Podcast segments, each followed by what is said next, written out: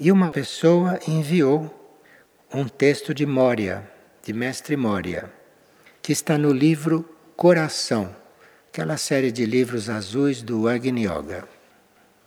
No Coração, Moria diz o seguinte: Muitas batalhas decisivas não serão percebidas pelo olho humano. Os choques terríveis do mundo sutil se manifestarão no plano terreno como catástrofes. Então, há muitas transformações que se dão no plano sutil, nos planos internos. É exatamente nos planos sutis, nos planos internos, nos planos não visíveis, é ali que se dão as maiores batalhas.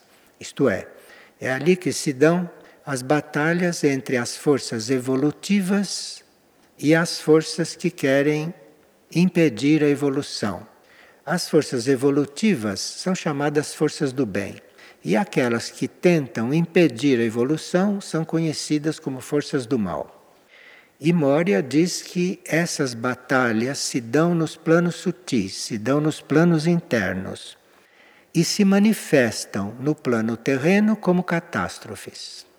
Então, sempre que nós sabemos de uma catástrofe, como essa que existe no Rio de Janeiro ou outras, e sempre que passamos por uma experiência dessas, ou mais grave, isto é apenas uma manifestação de onde as coisas estão acontecendo em um plano real. Isto é, uma coisa destas é reflexo do que está acontecendo nos planos sutis. É nos planos internos é que é a coisa real. Mas aqui nós estamos em um mundo ilusório, estamos em um mundo de reflexos, então aqui há enchentes, há terremotos, há tudo isso que vocês sabem, mas o mais grave se deu nos planos sutis, nos planos internos, porque lá é que as forças entram em conflito e aqui nós temos apenas os reflexos. E ele diz: é necessário estar em grande atenção espiritual nos dias de batalha. Então, quando se sabe que está acontecendo um terremoto lá longe, o que está acontecendo mesmo é uma coisa lá no alto, é uma coisa nos planos sutis. E nós teríamos que estar numa grande atenção espiritual nestes momentos. Quer dizer, a primeira coisa que se faz não é correr com o carro de bombeiros. A primeira coisa é nós entrarmos em um alinhamento, é nós entrarmos numa correta atenção espiritual. Porque aí vamos saber melhor o que se deve fazer daí por diante. E ele diz: por certo, isto não exclui todos os outros trabalhos, mas deve ser feito durante os trabalhos. Então, para você entrar em atenção espiritual, não exclui que você, por estar ali concentrado, deixe de ir acudir. Não, você vai acudir e não esqueça que você deve estar em atenção espiritual, que você deve estar alinhado, não é, para poder fazer a coisa mais correta possível. E ele diz: devemos nos lembrar mentalmente de dirigir a nossa atenção em proveito da luz. Isto é, não é a gente ficar atento trabalhando internamente com medo, com coisas assim, mas não, a gente saber que a gente está trabalhando pela luz e que aquilo que está acontecendo com o nosso trabalho, isto é em proveito da luz. E ele diz o seguinte: também a cada flecha hostil deve-se conscientizar que este golpe é aceito em nome da grande batalha. Então, digamos que aconteça uma catástrofe aqui e nós passamos por muitas experiências. E ele chama isso de flechas hostis, porque jogam muitas forças ali. Nós devemos, naquele momento, pensar que a gente está passando por aquilo em nome desta grande batalha. Isto é, a gente se colocar sempre em um nível real, E não no nível das ambulâncias, dos carros de socorro, dessas coisas, né? que devem existir também, mas se nós não estivermos nesta atitude, se nós não estivermos nesse alinhamento, tudo isso é perfeitamente inútil, porque não resolve nada a não ser coisas externas. Mas as coisas que realmente estão acontecendo estão nos planos internos, estão nos planos sutis, e nós então teríamos que estar muito alinhados com o nosso plano interno, para podermos saber como agir. E ele pergunta: quem então ajudará nos dias de batalha. Aquele que depois de manifestar paciência aceitou a armadura da coragem. Então, como é que nós podemos ajudar mais? É desenvolvendo a paciência. E a paciência traz a coragem. Coragem vem da paciência. Vós mesmos sabeis quanta coragem é necessária para passar por caminhos perigosos. Pode-se oferecer um caminho perigoso ou um caminho seguro. Porém, o coração flamejante escolherá o primeiro. Isto é, quem tem um coração vivo e forte escolherá o caminho mais perigoso, porque é ali que vai poder ajudar mais. Então, são atitudes que nós teríamos que desenvolver, são coisas que nós deveríamos nos lembrar, não? Porque os tempos que se aproximam estão pedindo tudo isto e nós estamos muito avisados. Agora, aqui uma pessoa pergunta: a Bíblia fala na separação entre o joio e o trigo. E o que vem a ser esta separação? pergunta a pessoa. A transição planetária inclui esta seleção? Claro, a seleção planetária é também a separação entre o joio e o trigo. O joio está simbolizando os que serão encaminhados para outros mundos menos evoluídos do que será a Terra em seguida. E depois desta purificação, a Terra passará para uma outra etapa, e antes disso deve haver a separação entre o joio e o trigo. Porque aqueles que não puderem acompanhar a evolução terrestre da nova Terra vão ser encaminhados para outros mundos, para outros setores do universo, adequados para eles. E aqui, para terminar, uma outra pergunta. Tempos atrás, você disse que iria acontecer até fratura nos corpos das pessoas. E qual é o motivo disso?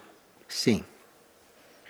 Para nós termos uma fratura no osso, é preciso que durante muitos ciclos a gente tenha se recusado a fazer certas transformações.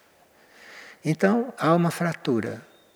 E quando acontece uma fratura, algo se rompe. E aí, em vez de nós fazermos a transformação de dentro para fora, não fizemos, então vem de fora para dentro. E a experiência de quem passa por uma fratura é muito especial.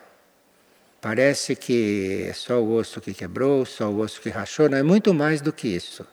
Quando chega a haver uma fratura, o ser tem uma experiência interna que reflete na sua consciência, que reflete.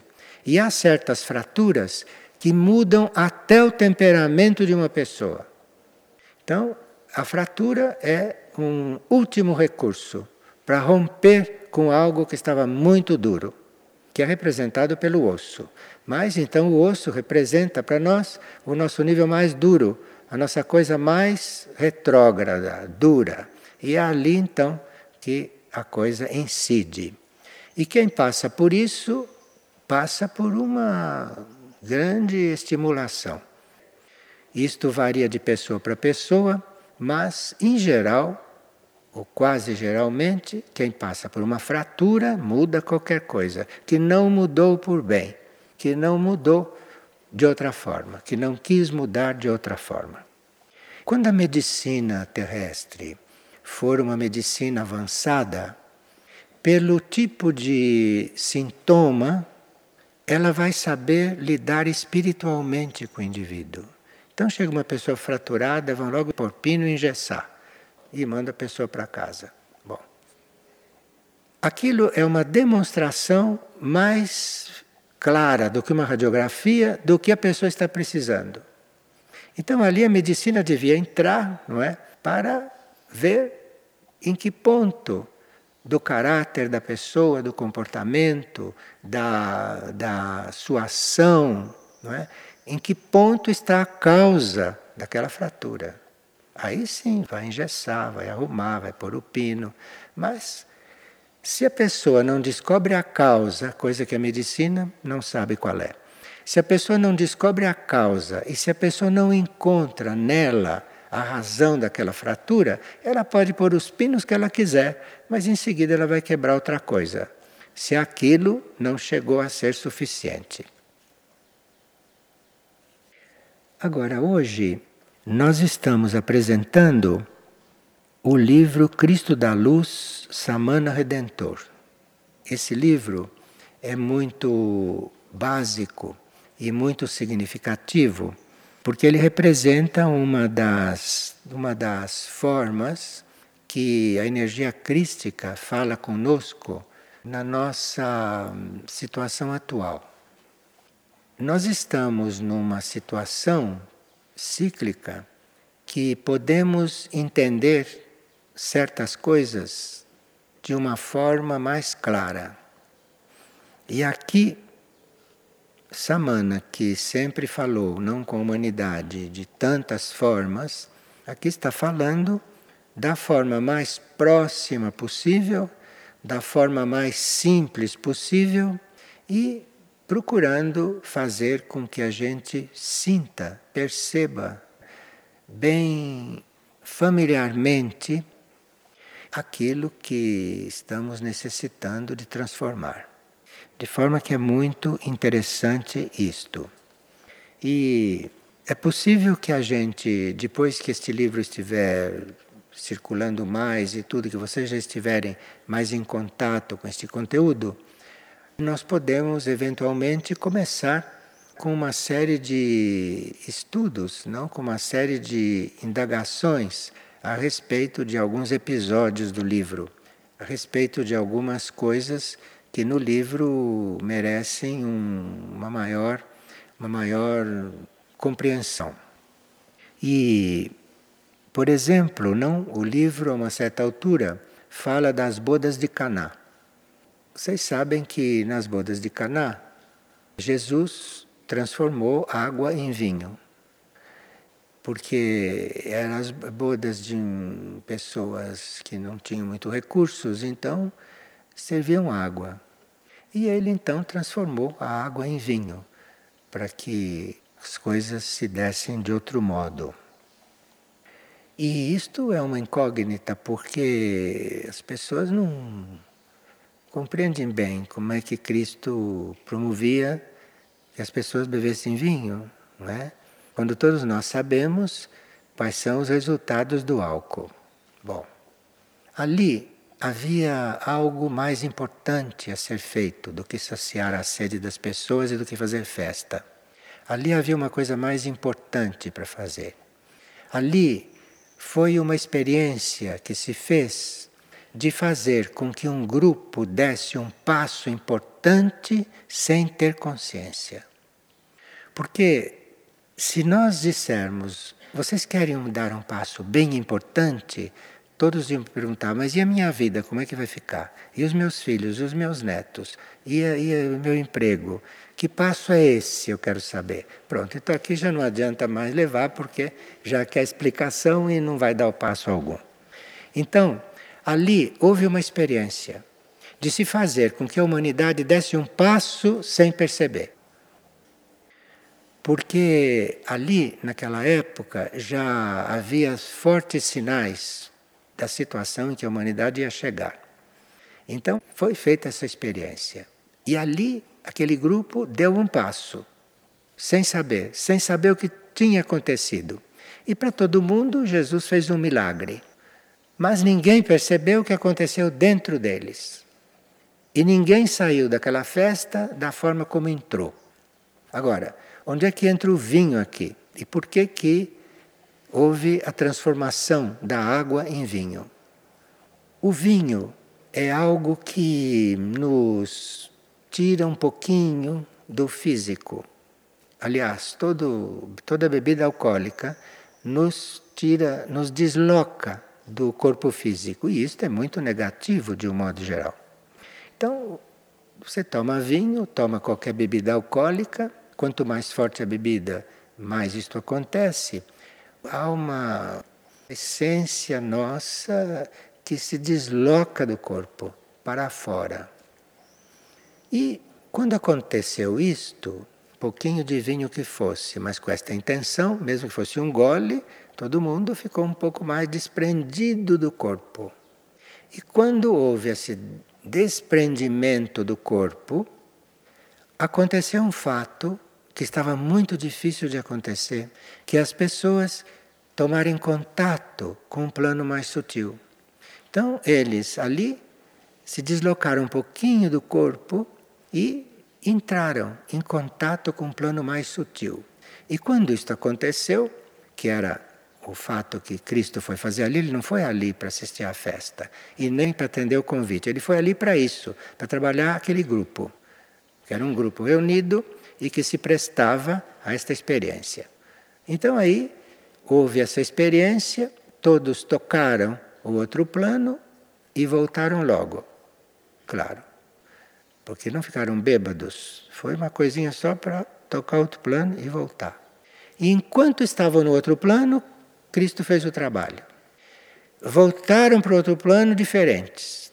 Deram um passo. E nem sabem que passo deram, não perceberam nada e nem perceberam que saíram daquela festa diferentes.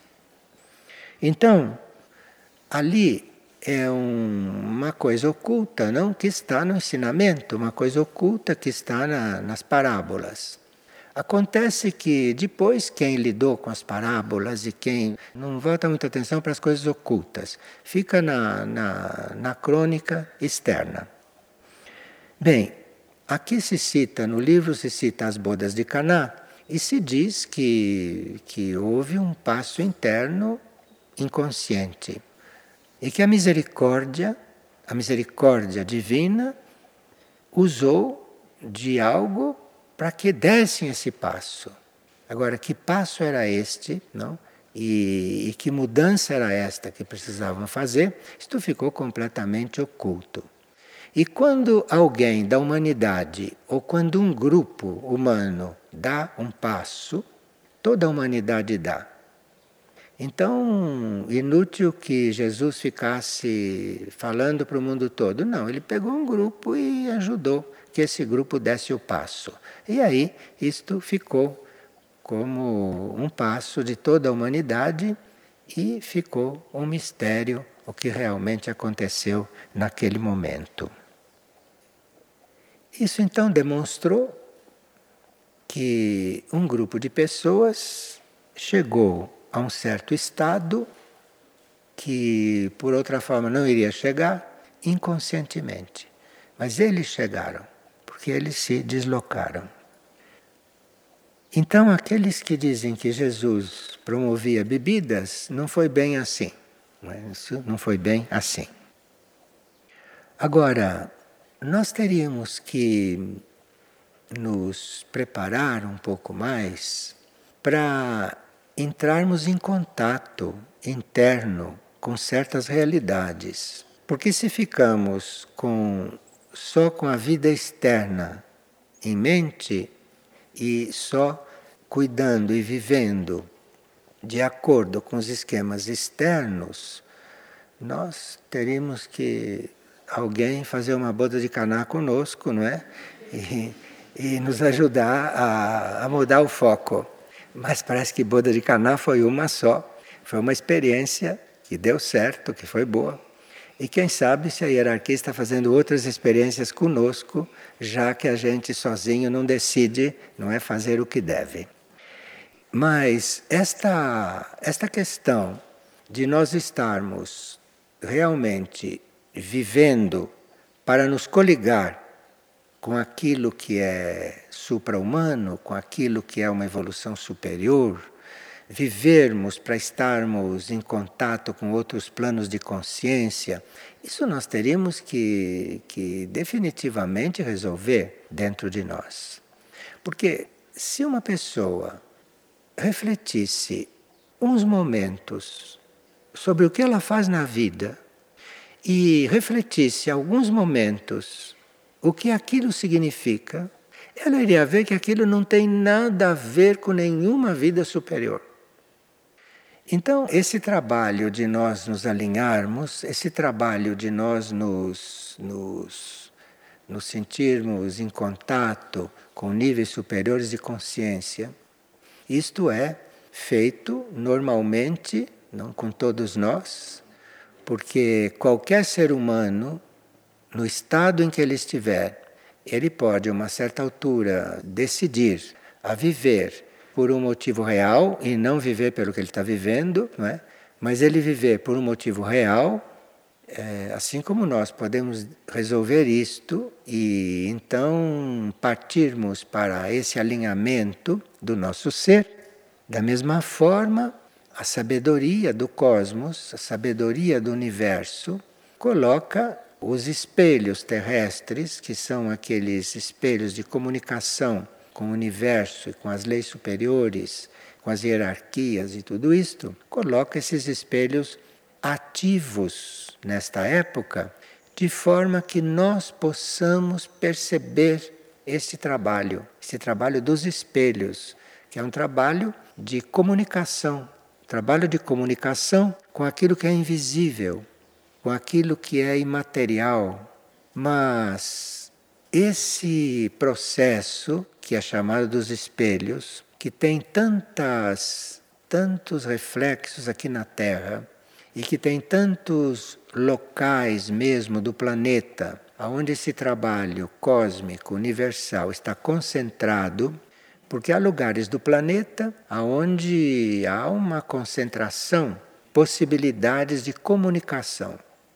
Isso nós chamamos aqueles lugares que são espelhos. Nós tivemos uma comunicação, tivemos umas orientações a respeito disso e que vieram de Michuk, Michuk que é uma hierarquia em Figueira e que é um grande espelho, começou a passar certas instruções a respeito disso.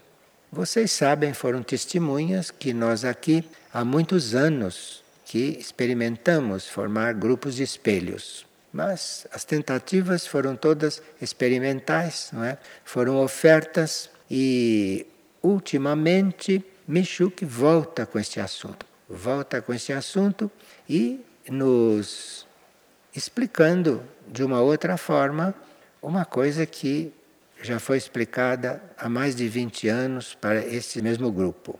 Até um livro aí, História Escrita nos Espelhos, que é um dos livros menos lidos. História escrita nos espelhos. Foi um dos primeiros livros que foram escritos aqui. E esse tema dos espelhos, então, é bastante desconhecido.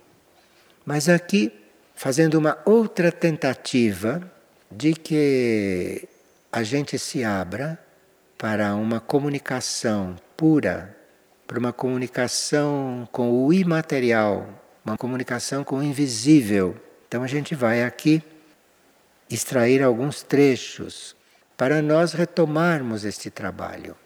Retomarmos este trabalho, mesmo porque lá em Teresópolis, lá no Crescendo, estão realmente sendo chamados para ter um grupo de espelhos.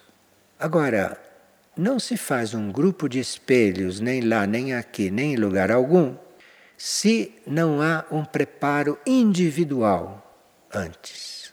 Então, para haver um grupo de espelhos, é necessário que pessoas individualmente se preparem. Vão se preparando. Porque aí, essas pessoas preparadas, um dia serão reunidas, o destino as reunirá e se formará um grupo de espelhos. E esses grupos de espelhos são muito importantes porque se trata de uma comunicação imaterial. uma comunicação através de espelhos não é uma comunicação telepática, como nós podemos fazer. Não é um alinhamento com uma hierarquia no qual a gente canaliza algo, escreve, publica e tudo. O grupo de espelhos não é bem assim. O trabalho dos espelhos se dá no plano imaterial.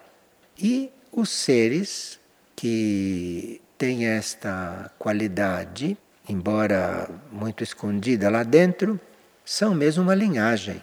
A mônadas espelho é uma das linhagens monádicas. Então, nós podemos treinar pessoas para serem espelhos, mesmo que não sejam mônadas espelho, mas sempre um treinamento, uma oferta e tudo pode acontecer, dependendo da sinceridade e dependendo da realidade daquilo que a pessoa está se colocando. Mas, em geral, se vai instruindo os seres cujas mônadas são espelho. E aqui Michuk começa a dar algumas orientações e diz o seguinte: que é do nosso centro mais profundo, é no nosso centro mais profundo, não é na mente, hein? é no nosso centro mais profundo que se estabelece o contato.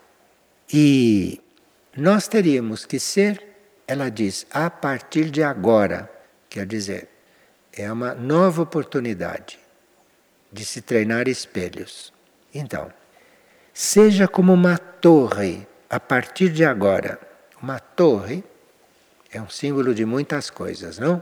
Inclusive de algo que vai para as alturas e que é forte.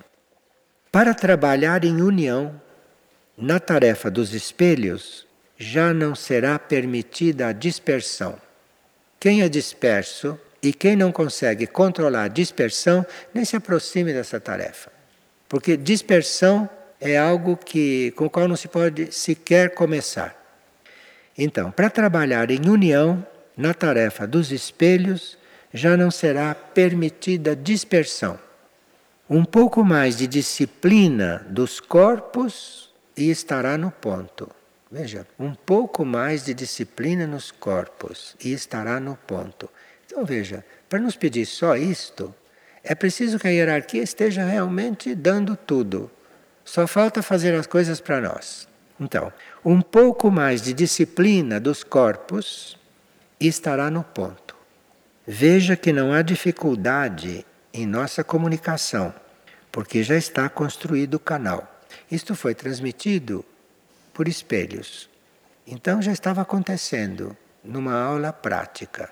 E claro, que se foi transmitido através dos espelhos, o ser que captou, o ser que estava ali como espelho, aprendiz, tinha que transformar isto em palavras. Porque Michuk não fala. É uma comunicação que depois nós temos que colocar em palavras para poder transmitir para os outros. Alguns seres que têm como tarefa expressar na superfície do planeta a linhagem dos espelhos estão sendo diretamente convocados neste momento, incluindo os que ainda dormem e que podem acordar agora dentro de um grande potencial de trabalho.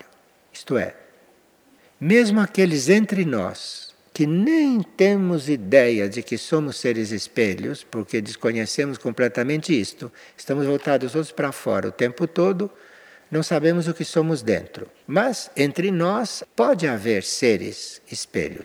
E estão sendo diretamente convocados neste momento, incluindo os que ainda dormem e que podem acordar agora dentro de um grande potencial de trabalho.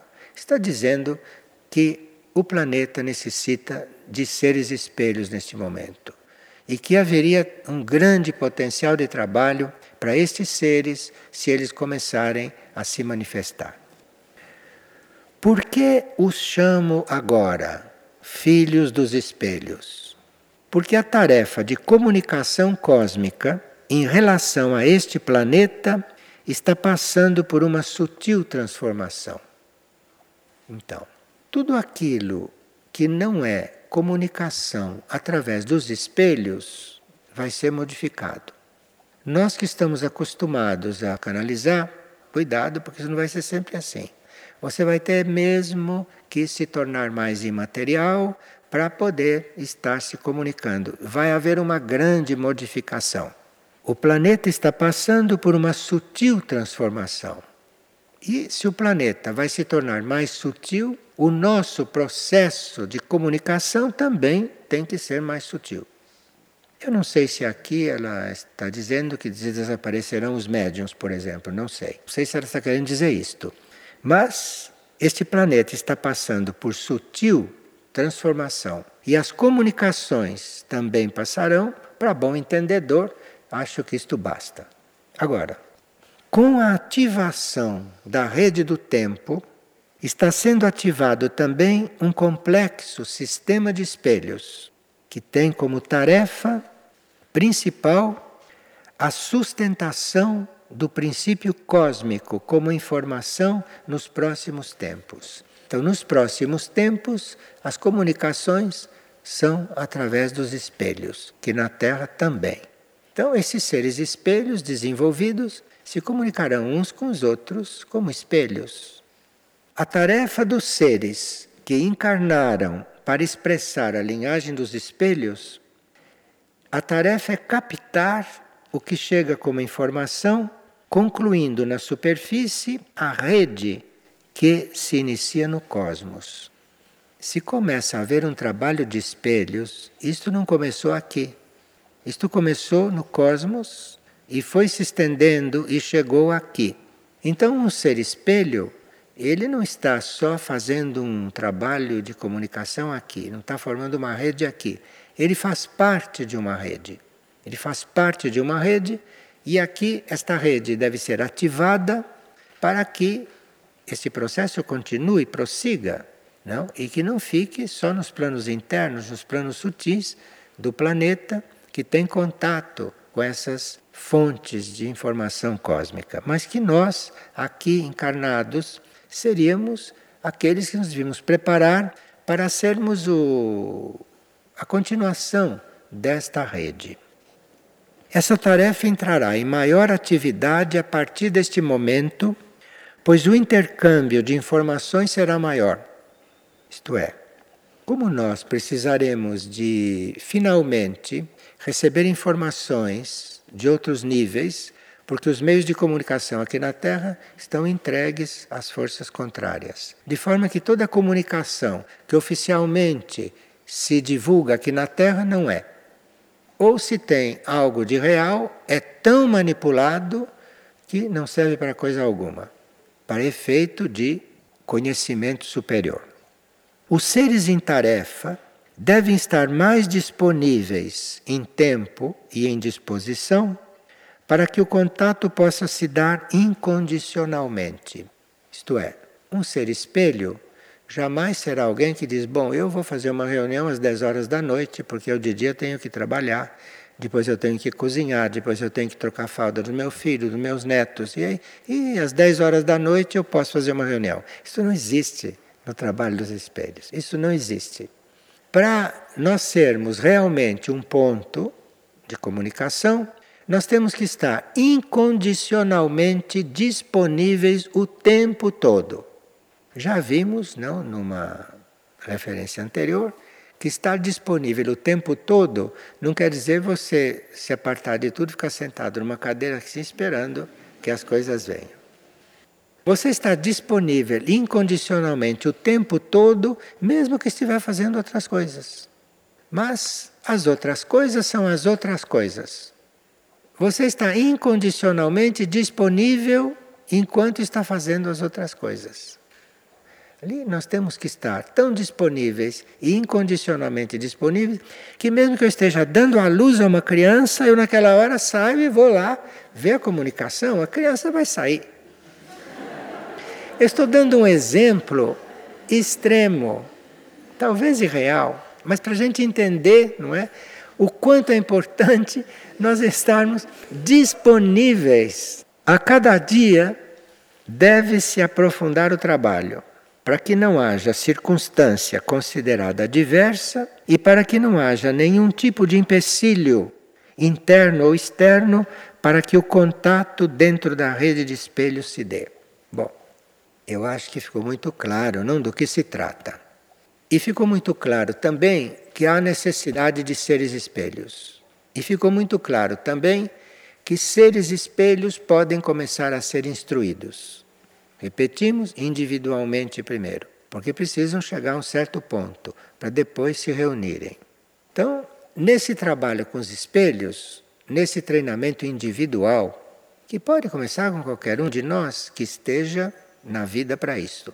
Então, esse trabalho, quando começa a atuar e quando começa a fazer efeito sobre nós, vai nos transformando muito e vai nos preparando, inclusive, para nos reunirmos com outros seres espelhos. Note, ninguém vai reunir um grupo assim e vão ser todos espelhos, vamos treinar. Não, não. Tem que haver primeiro um treinamento individual para quando se junta o grupo, não se comportem como costumamos nos comportar no grupo, que começam a surgir as questões, começam a surgir as coisas. Quer dizer, isso não deve acontecer, porque senão a energia desaparece dali, desaparece. Então precisa que haja um trabalho individual, precisa que haja um trabalho muito pessoal, muito interno, para depois se ver quem reagiu bem a esse trabalho, quem se trabalhou e que já está trabalhado, aí é que vamos reunir o grupo.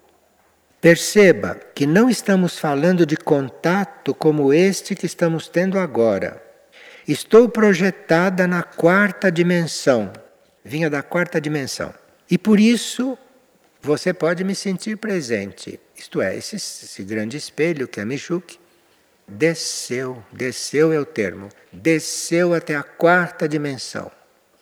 Para que quem estava em contato a sentisse muito presente, quase fisicamente. Falo de forma que sua mente pode decodificar os meus símbolos e transformá-los em palavras. Ela chegou tão perto que a pessoa compreendeu mentalmente e que transformou aquilo que estava acontecendo e recebendo em palavras, decodificou em palavras. Então veja como esse ser desceu para poder chegar nesse resultado. Então está mostrando já na aula prática que ela não tem nada que descer. Nós é que temos que estar num ponto imaterial que possamos nos comunicar, porque não é com palavras, para a mente compreender. Isto é uma outra compreensão, isto é um outro contato. Por fim, depois de passar por seu filtro mental, que altera em grande parte o que se comunica, não o sentido, mas a forma do que lhe transmito, a ideia final é escrita no papel. Sim, aí depois no fim tem que escrever no papel, mas isso não devia não devia ser recebido na mente. Isso tem que ser recebido de uma outra forma. E depois se usa a mente, se usa o cérebro só para pôr no papel. Mas quando você começa a usar a mente, a comunicação já se deu. E não tem como ser transformada, não tem como ser, ser falsificada. Porque entrou na mente, já transforma. Entrou no cérebro, aí suja tudo. Aí é que está. Então, nós estamos sendo convidados a um tipo de comunicação que não tem absolutamente nada a ver nem com o nosso conceito de comunicação e nem com a forma com que a gente faz as comunicações. Veja, isto para um ser espelho deve ser um grande estímulo. E para aqueles que aspiram, para que haja uma comunicação entre os seres humanos, para aqueles que aspiram a isto, devem ficar muito esperançosos, devem ter muita fé que isto um dia acontecerá. Porque isso só pode acontecer realmente de forma pura quando não depender da mente. Porque entrou na mente, acabou. Entrou no cérebro, concretizou, virou tijolo. Essa ideia não está má, porém não é ideal e ainda está longe do trabalho que iremos fazer. Então, veja a transformação que nós temos que fazer, que somos convidados a fazer. Porque se já sabemos que as comunicações aqui na Terra são uma mentira, e que mesmo quando nós falamos muito sinceramente aquilo já passou pela mente, pelo cérebro, então vocês imaginem. Então, se nós conseguirmos perceber isto, teríamos que já ir nos preparando para uma terra futura, para uma humanidade futura, para uma comunicação futura. E aí estarmos muito voltados para aquilo que é muito misterioso para nós em comunicação. Então, se há uma comunicação que a gente conhece, isto, isto é do tempo das carroças. Isto é do tempo das carroças. Realmente não se trata de estarmos fixados nestas coisas. Essas coisas todas são um caminho.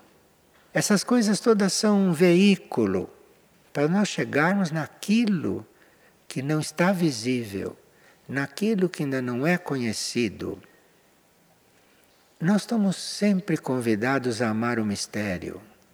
Estamos sempre convidados a estar diante do misterioso, do desconhecido. Isso que é a coisa real.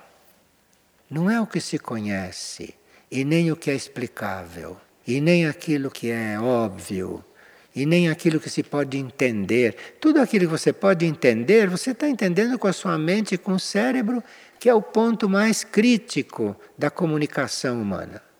Nós teríamos que estar realmente muito limpos.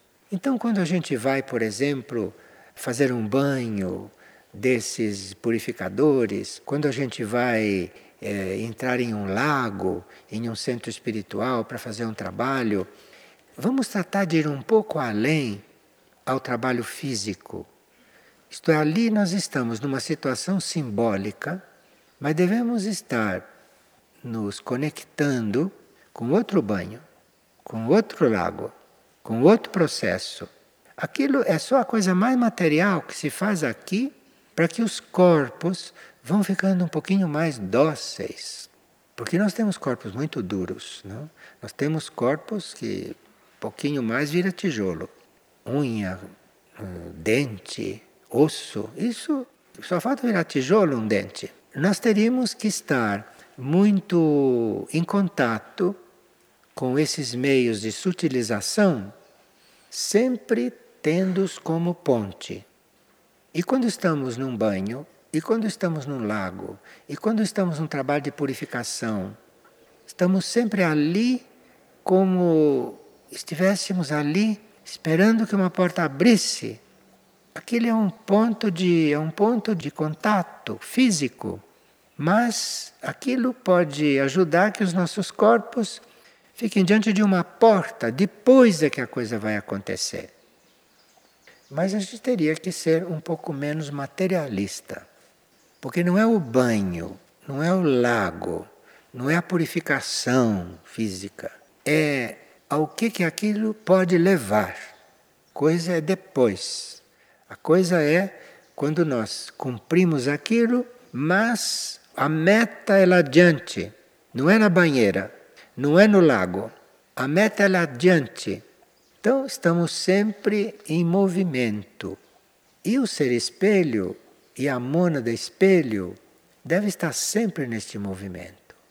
Para um ser ou um grupo de seres funcionar como um canal ativo dentro de uma rede de espelhos, e para que um ser possa um dia tornar-se um ser espelho, deve ter preparo interno.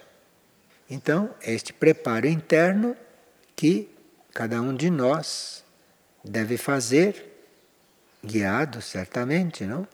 Porque nós não saberíamos nem como começar mas teríamos que ter como meta o desconhecido. A nossa meta não é isto ou aquilo, embora saibamos, possamos ter lido até o livro História Escrita nos Espelhos, mas a meta é o desconhecido. Tudo isso que se diz, que se exprime, que se fala, que se tenta explicar, isto tudo é um caminho Nada disso é a coisa. Isto tudo é um caminho. Isto tudo é para nos preparar para o desconhecido. Isto tudo é nos preparar para o imaterial, para nos preparar para o mistério. Trata-se do mistério, trata-se do desconhecido, trata-se do imaterial, trata-se daquilo que não se vê, trata-se daquilo que não se entende, trata-se daquilo que não que não se pega, trata-se daquilo que não se explica, percebe? O trabalho com os espelhos. E aí, claro, que um ser, um ser chega, por exemplo, numa área de Hertz, ou chega numa área de Aurora, ou chega numa área de Mirnajá, não? está ali, diante do mistério, do desconhecido, do impossível, de repente se abre a percepção daquela pessoa e ela está diante do espelho de Erques, do espelho de Aurora, do espelho de Mirnajá, porque todo centro planetário é espelho, todo centro planetário tem um espelho. E é por isso que se diz no nosso conhecimento, nas nossas apostilas, nos nossos livros, não? Que o conhecimento verdadeiro do planeta vem dos centros planetários. Então, são os centros planetários que são os depositários do conhecimento que o planeta pode receber e que a humanidade pode receber. Isto vem dos centros planetários. Isso não vem de pessoa alguma. E são esses que trabalham como instrutores, como mestres. Estes devem ter um contato com os centros planetários, porque é dos centros planetários que vem o conhecimento. Não é de nenhuma pessoa. Quando chega numa pessoa, veio do centro planetário.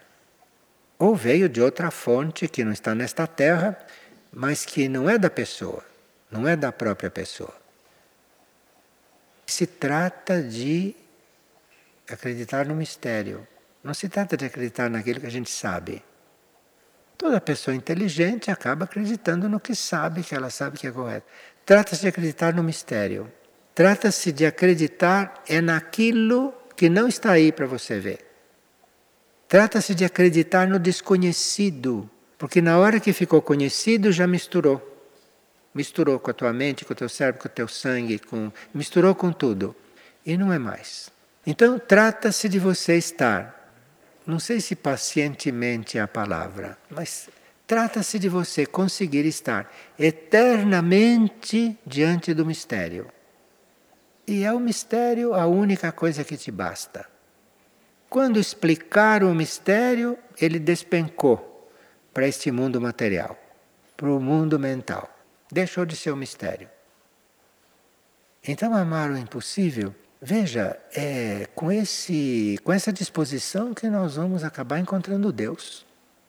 Nós precisamos nos preparar para estar diante disso.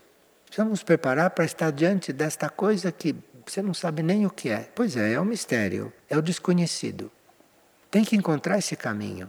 Mas enquanto todas as coisas deste mundo, desta terra, desta mente, todas as coisas do conhecimento, enquanto isso te satisfaz, você não chega lá não. Isso tudo é um caminho. É um caminho e nós precisamos ter muito cuidado para estar no caminho correto. Porque se tem um caminho que vai te levando a acreditar nas coisas daqui, isto quer dizer que você está se afastando do mistério. Você está se afastando do desconhecido. Porque as coisas daqui a gente lida com elas assim como se não estivesse lidando.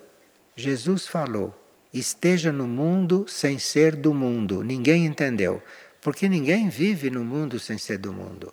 A gente vive no mundo bem envolvido com o mundo e com medo de sair deste mundo.